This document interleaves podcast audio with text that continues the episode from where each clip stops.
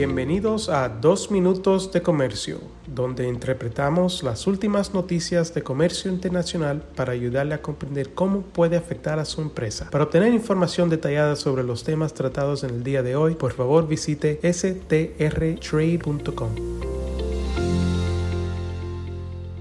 Hoy es jueves 20 de julio de 2023 y yo soy Álvaro Ferreira, consultor independiente con Sandler, Travis Rosenberg. El Departamento de Agricultura de los Estados Unidos ajustó recientemente la cantidad de azúcar de caña sin refinar que puede importarse bajo el nivel arancelario más bajo proveído por los contingentes arancelarios para este producto durante el año fiscal de 2023 y también ha establecido los montos del contingente para el azúcar de caña sin refinar para el año fiscal de 2024. La Oficina del Representante Comercial de los Estados Unidos, el USTR, ahora ha asignado las cantidades adicionales dentro del contingente para el año fiscal de 2023 en términos de valor bruto de toneladas métricas, conocido en inglés como MTRV. Estas asignaciones incluyen los siguientes montos para países latinoamericanos. Para Bolivia tenemos 1.632 MTRV. Para Brasil 33.815. Colombia 5.597. Costa Rica 3.498. Ecuador 2.565, El Salvador 6.063, Guatemala 11.194, Honduras 2.332, Panamá 3.032 y por último Perú 9.562 MTRV. El USTR también ha asignado las cantidades dentro del contingente arancelario para el año fiscal de 2024 de la siguiente forma y también estamos hablando solo de países latinoamericanos.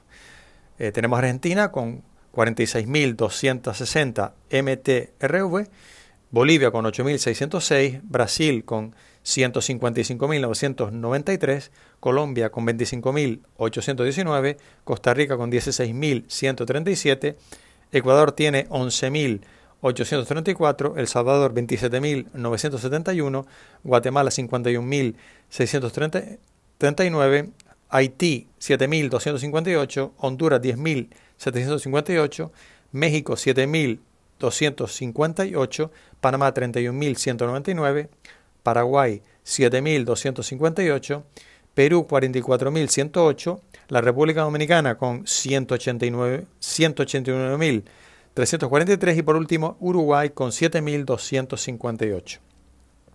El USTR señala que las asignaciones a países que son importadores netos de azúcar están condicionadas a la recepción de las verificaciones de origen correspondientes.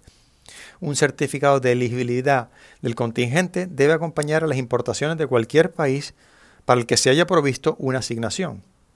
Si usted importa o está interesado en exportar o importar azúcar a Estados Unidos y tiene alguna duda, estamos aquí para ayudarle. Reciban de mi parte un muy cordial saludo.